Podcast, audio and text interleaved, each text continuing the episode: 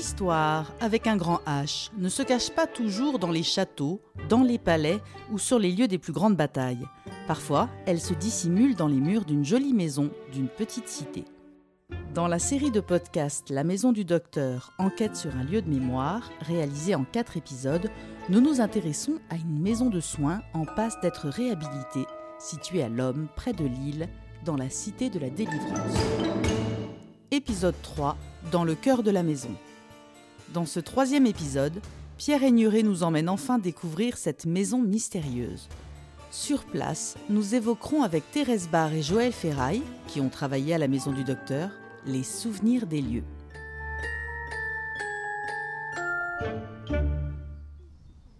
Donc là, nous sommes dans la rue Chrétien, c'est la Rue qui sépare la place Beaulieu où nous nous trouvions euh, de la... place d'Ompsin, du nom d'un cheminot qui est mort, euh, qui était fusillé, distribue cette place, l'école Pasteur, qui n'existe plus, les, terrains de sport qui eux existent toujours, elle distribuait l'aspect sanitaire avec le dispensaire et la bibliothèque qui est de l'autre côté.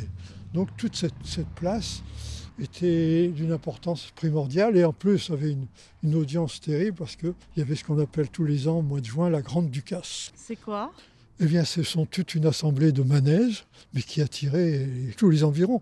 Il y avait des manèges pleins jusque dans cette rue, et ça laisse des souvenirs extraordinaires à tous ceux qui l'ont fréquenté. Et donc, l'école Pasteur étant là, on était tous là en classe, et on voyait arriver les roulottes. La classe arrêtée. Et la fête foraine poursuit sa rengaine.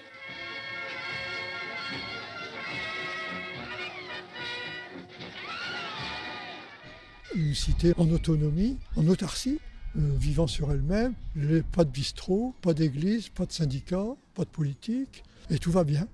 En tant que gamin, je l'ai vécu comme ça. C'était une vie surveillée, c'est évident, une vie contrainte, c'est sûr. Il y avait un panneau à l'entrée qui disait euh, ici silence. Silence. Pourquoi?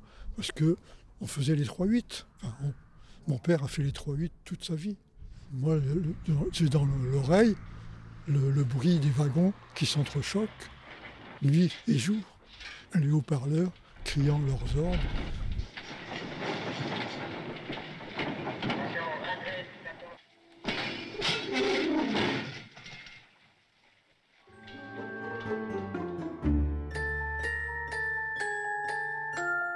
On va voir cette maison. Il n'est pas en très bon état. Donc c'est par là qu'on les patients entraient Qu'on entrait. Par l'espèce de véranda qu'on voit là Oui, c'est ça. Donc là on voit que le- les toits sont, sont crevés, voire même euh, Ah oui. pour la plus grande partie vous euh, imaginez, le- bah oui, les- il n'y avait que quelques tuiles, hein, que quelques tuiles enlevées. euh, et puis voilà ce que c'est devenu en, en 12 ans. Et, donc la frise qui va être récupérée, on la voit là, où est indiqué euh, dispensaire d'hygiène sociale. Les premières photos qu'on a de cette maison, il n'y a rien. Donc c'était bien une maison de docteur. On imaginait euh, le bureau et peut-être au deuxième étage euh, une femme d'entretien de- du local, des choses comme ça. Quoi, hein. Enfin, c'est une maison majestueuse. hein, euh, C'est une grande bâtisse. c'est une belle bâtisse, oui, oui, majestueuse.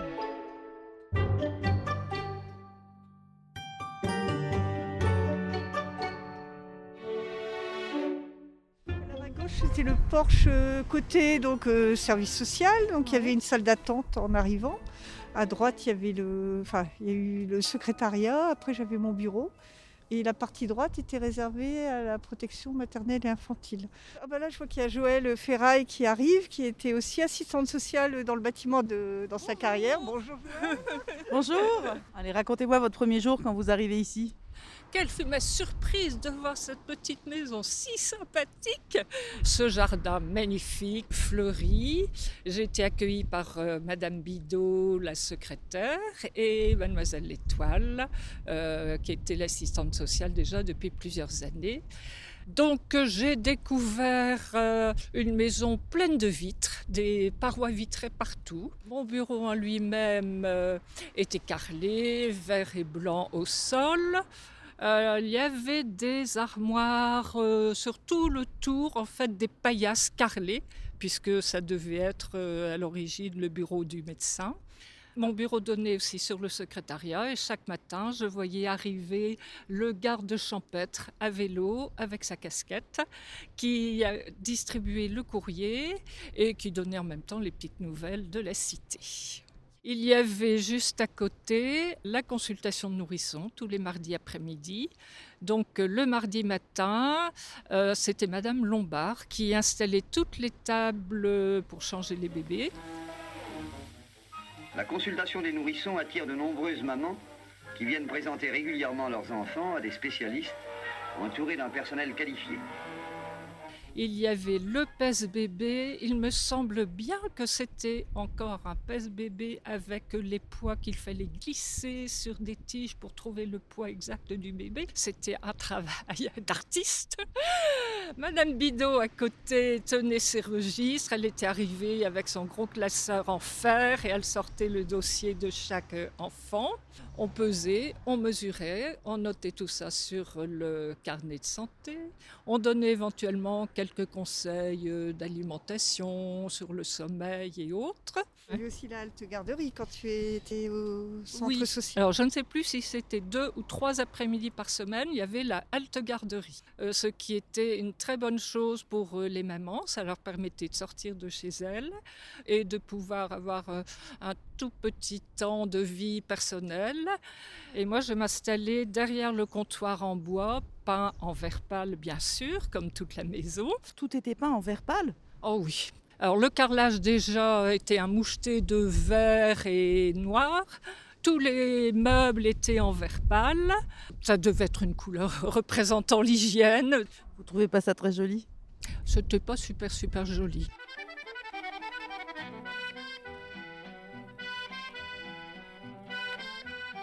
Et à l'étage, euh, déjà quelques marches avant d'arriver, il y avait déjà une odeur de savon qui m'arrivait dans le nez, euh, qui sortait de la salle de bain, mais alors vraiment préhistorique, hein, qui était peinte en Verre pâle. Vous avez gagné. avec une grosse baignoire, avec Voilà. des pieds comme des, des pattes de lion. euh, Pourquoi ça sentait le savon comme ça? Bah, parce qu'il devait y avoir une certaine dose d'humidité dans le bâtiment. euh, c'est pas tout à fait toujours le savon que ça sentait. C'était plus, ouais, il y avait des relents. Moi, j'allais pas trop dans cette pièce-là parce que c'est vrai qu'il y avait quand même. ah, je n'y allais pas, mais la porte ouais, était ouais, toujours ouais, ouverte, ouais. donc euh, ça, ça sentait sur le palier. Ouais, ouais. Dans la salle à manger qui était prévue pour le docteur, euh, j'étais donc face à une grande cheminée couverte de briquettes euh, rouges. Comment ça se passait? Les, les gens venaient en consultation quand ils avaient un problème? Euh, on avait des permanences. Donc les familles savaient qu'elles pouvaient nous trouver, euh, nous rencontrer à ce moment-là. Donc il y avait une salle d'attente euh, juste à l'entrée avec des fils à linge euh, en travers où on faisait sécher le linge de la halte garderie. on en est toujours dans le même système. C'était quoi les problèmes des familles à cette époque? C'était beaucoup de difficultés financières, des problèmes de couple aussi. euh. Mais ce qui m'a beaucoup frappé, c'est qu'à cette époque-là, on venait nous voir en disant Bon, ça ne va plus avec mon mari, qu'est-ce que je peux faire pour euh, retrouver un terrain d'entente? Et petit à petit, on venait me voir en me disant Bon, ça ne va plus avec mon mari, à quoi j'ai droit si je m'en vais? Ça, ça m'avait vraiment beaucoup frappé au niveau de l'évolution des mentalités où les femmes prenaient leur euh, indépendance, leur responsabilité, s'assumaient, ne voulaient plus subir certaines situations, euh, se disaient qu'elles pouvaient travailler, mener leur vie euh, et prenaient leur envol. C'est vrai qu'ici, on était au cœur des familles, donc, euh, enfin des logements des familles, donc on rencontrait aussi les enfants, même des ados qui pouvaient venir nous voir euh, quand ils nous connaissaient. hein. Ça pouvait être des difficultés euh, de relation avec leurs parents, des problèmes scolaires. donc bah, il y en avait certains qui, comme ils nous connaissaient, dès qu'il y avait un souci, allez hop, on venait voir l'assistante sociale. On faisait aussi des visites à domicile, hein, donc c'était très varié. En fait, on était dans tous les domaines de la vie, hein, en fonction des demandes des personnes. Et alors ce, joli jardin là, il n'est il n'existe plus. Il était entretenu par un jardinier, il y avait des roses. C'est pas pour rien qu'on appelait la cité de délivrance la cité des roses. On suivait les saisons avec des fleurs différentes. Et le petit carré de sable derrière, alors là vraiment, c'était très très mignon. au soleil. Au soleil Quand il faisait beau, c'était agréable. Le midi pour manger, on se mettait un peu au soleil. C'était une maison qui avait beaucoup de cachets, qui était le signe de toute une époque avec euh, ne serait-ce que cette mosaïque centre d'hygiène sociale qui est un terme complètement désuet, mais qui reflète bien l'époque. Elle avait vraiment du cachet, cette maison.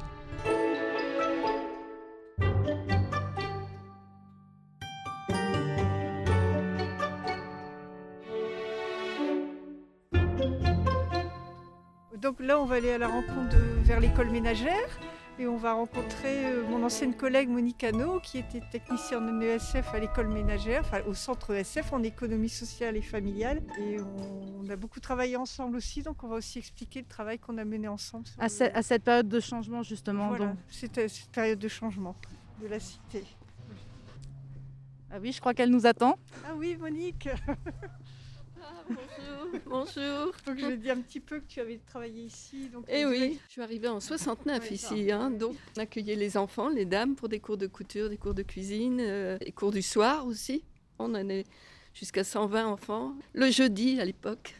On occupait les enfants aussi avec des animations qui se faisaient euh, à la Galette des Rois, la fête de Sainte-Catherine surtout, les filles. Le il y avait des petites soirées dansantes. On préparait tout ça. Euh, des filles qui préparaient leur robe de mariée. Euh, c'était un lieu de rencontre. Hein, euh. Thérèse me disait que vous aviez travaillé ensemble. Je suis arrivée en 88, fin 88. Moi, je suis arrivée pendant la, grosse période de changement du quartier, que je connaissais pas avant du tout. En fait, il y avait déjà des arrivées de non-cheminots sur le quartier, ce qui était quand même nouveau, puisqu'avant, les gens vivaient euh, entre cheminots. Les personnes se sentaient quand même euh, abandonnées. La SNCF euh, se retirer. Euh, c'était un quartier à part entière, mais pas un quartier de la ville, c'était une cité. Et donc notre travail, c'était d'abord un travail de réflexion, parce qu'on s'est bien rendu compte que les non-cheminots, bah, il fallait aussi des structures pour les accueillir et des services. Nous, on était qu'au regard des cheminots. Ça a été un peu mal vu au départ, parce qu'ils se sentaient... Euh, enfin, on ils avaient l'impression qu'on les quittait, quoi. Donc euh, ils ont bien compris qu'on faisait ça pour eux, pour qu'il restait quelque chose après notre si on devait partir ou si. Mais c'était difficile à accepter.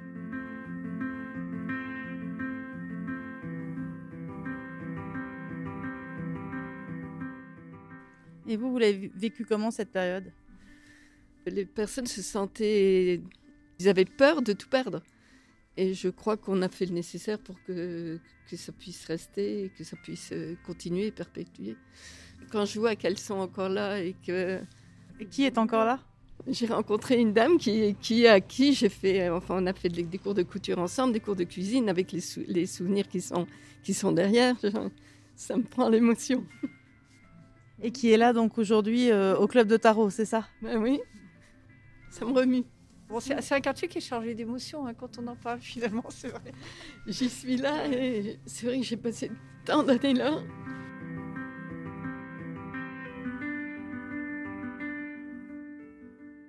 Et après, c'est vrai que nous, on a été regroupés euh, dans le bâtiment du centre social, Monique et puis Anne-Sophie Dubrul, conseillère en économie sociale et familiale.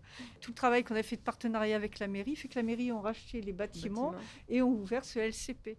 LCP, local collectif de proximité, c'est ça, d'accord.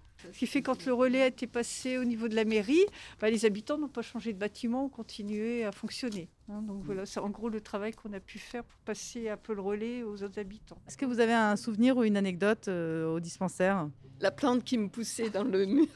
Tous, les ans, on l'a tuée. Dans la maison du docteur, il y avait une plante qui poussait dans le mur. Je jure, elle entourait ah, une des pièces. À l'intérieur, c'est moi tous les ans qui la Ah oui, mais même des dans le grenier, moi j'ai. Ah, dans le grenier, ah oui. Oui, elle, habitait le, la pièce. Ah oui, oui une espèce de vigne, euh, vigne vierge, je crois que c'était un genre. Mais incapable de la tuer, cette, plante. Elle poussait tous les ans. Ah Ce que je me souviens surtout, c'est avec les enfants qu'on a préparé les concours pour l'euro. Les enfants venaient au dispensaire euh, pour s'entraîner L'euro et j'avais ramené des faux euros puisqu'on les avait pas encore en plastique et billets faux billets et on s'amusait à jouer déjà aux euros. Donc là, le dispensaire, euh, il y a eu des soins pour les nourrissons, il y a eu des orthophonistes, il y a eu des cours de couture et il y a eu des, des entraînements à des concours de passage à l'euro. Oui, tout à fait. Il y a eu des- on a fait beaucoup de choses.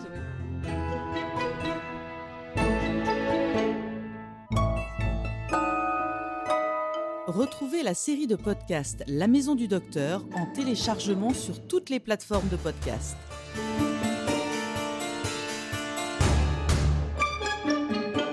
Si vous avez aimé cette enquête podcast, retrouvez d'autres ressources sur patrimoine-sncf.com et icfhabitat.fr.